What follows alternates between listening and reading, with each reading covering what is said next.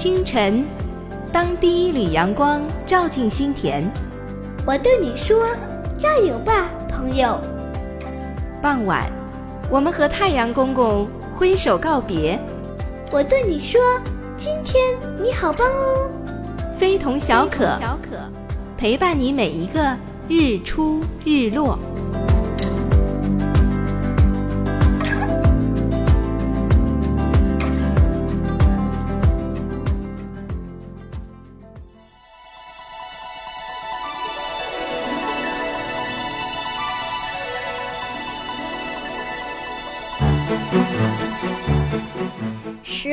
光飞逝，非同小可已经第十九期了。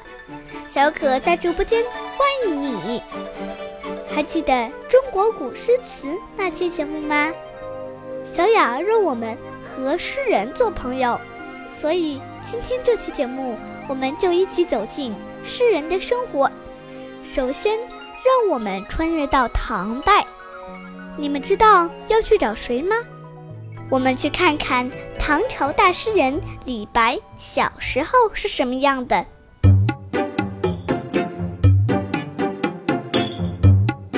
李白是唐代大诗人，但是小时候并不用功。有一天，他读书读到一半就不耐烦了，说：“这么厚一本书，什么时候才能读完啊？”于是他干脆不读了。把书一扔，就溜出去玩。李白快乐地跑着，忽然他看见一位老奶奶正在磨刀石上用力地磨着一根铁棒。李白觉得很奇怪，便蹲了下来，傻傻地看了好一阵。老奶奶也不理会他，只是全神贯注地磨着。后来李白忍不住了，问道。奶奶，您这是在干什么呢？我在磨一根针来缝衣服。老奶奶头也不抬，专心的磨。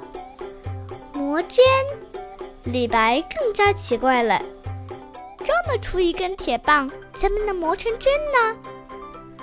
老奶奶这才抬起头说：“孩子，铁棒再粗，我天天磨。”还怕磨不成一根针吗？李白听了恍然大悟。对呀，只要有恒心，能坚持，再难的事情也能做成功的。读书不也是一样吗？于是他立刻转身跑回家去，捡起扔在地板上的书本，专心的读。从此他再也不偷懒了。后来。他终于成了中国历史上一位伟大的诗人。铁杵磨成针，这个成语就是比喻要长期努力不懈，再难的事情也能做成功的。这个成语也可以说是只要功夫深，铁杵磨成针。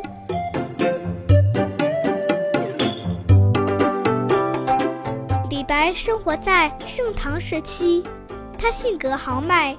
热爱祖国山河，游踪遍及南北各地，写出大量赞美名川大山的壮丽诗篇。他的诗既豪迈奔放，又清新飘逸，而且想象丰富，意境奇妙，语言轻快，人们称他为诗仙。李白一生共流传下来一千多首诗歌。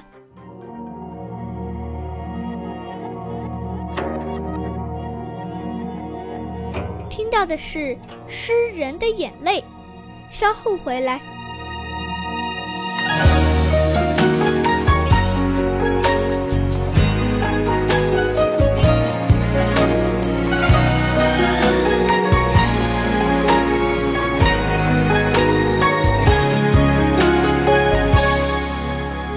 春色转呀，月色转呀，玉郎不还家。真叫人心啊梦啊魂啊逐样花。春花秋月小楼昨夜往事知多少？心里面想啊飞啊情啊细如发，新愁年年有，惆怅还依旧，只是朱颜瘦。的雪，是人的泪，两者都太悲，都太美。因为爱情化作冰冷白雪，结晶破碎。天空飘着雪，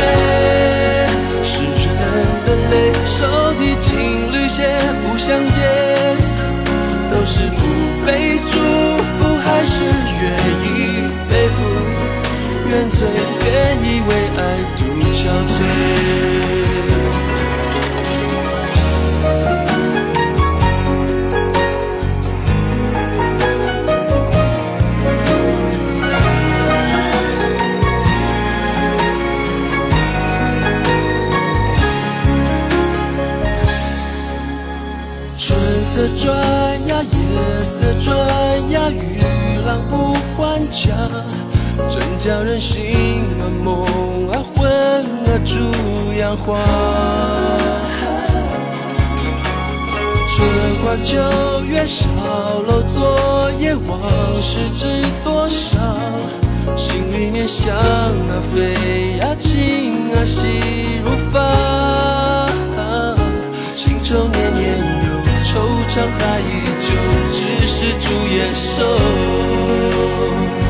天空飘着雪，是人的泪，两者都太悲，都太美。因为爱情化作冰冷白雪。报告，收到来自2018年的信号。什么内容？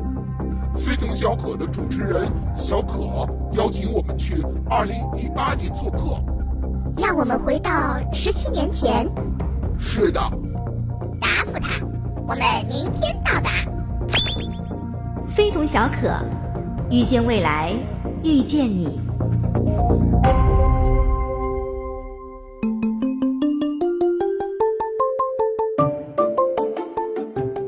歌声之后，继续回到非同小可。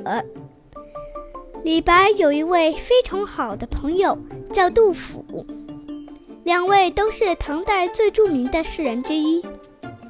他们生活的时代是唐朝由盛世到逐步衰退的时期，坎坷的生活经历使他们有共同的语言。公元七四四年。杜甫在洛阳，那年三月，李白离开朝廷，四月途经洛阳，两位诗人初次相见，之后共同前往开封，商丘游历。第二年，他们又同游山东，赋诗作歌，青铜手足。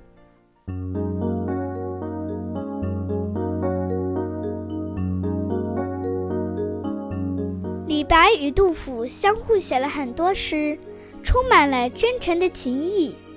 杜甫在与李十二白同寻范石隐居中说：“余亦东盟客，怜君如弟兄。醉眠秋共被，携手日同行。”他还写下了赠李白。春日忆李白，冬日有怀李白，天末怀李白，梦李白等诗，盼望着何时一樽酒，重与细论文。三夜频梦君，情亲见君意。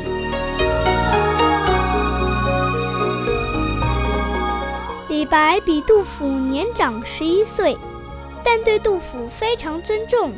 他曾写下《沙丘城下寄杜甫》一诗：“我来竟何事？高卧沙丘城。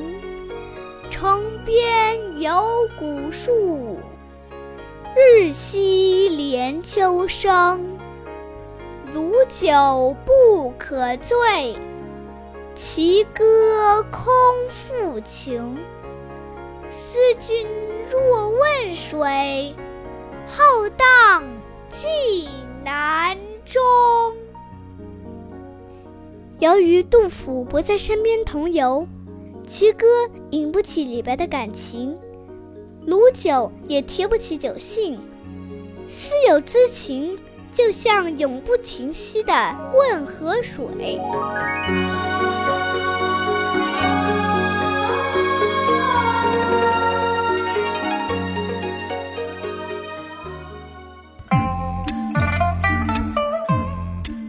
水不忘挖井人，路遥知马力，日久见人心。三人行，必有我师。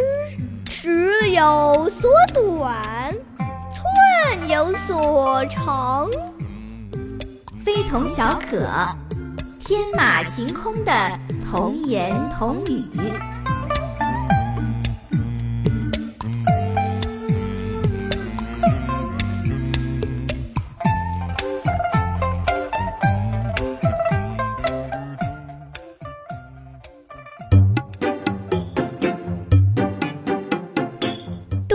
像我们这么大的时候是怎样的呢？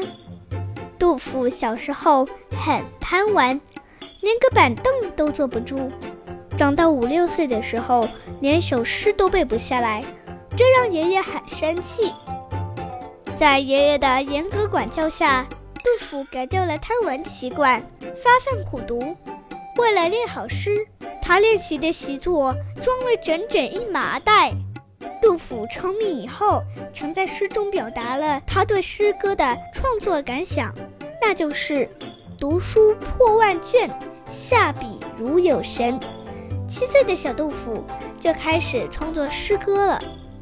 儿童作诗往往以动物作为题材，杜甫写的是神鸟凤凰。